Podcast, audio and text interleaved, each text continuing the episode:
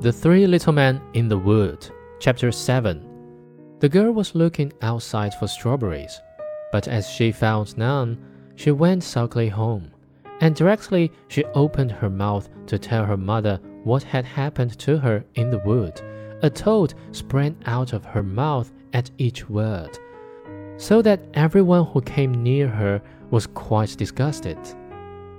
The stepmother became more and more set against the man's daughter, whose beauty increased day by day, and her only thought was how to do her some injury. So at last she took a kettle, set it on the fire, and scalded some yarn in it. When it was ready, she hung it over the poor girl's shoulder, and gave her an axe.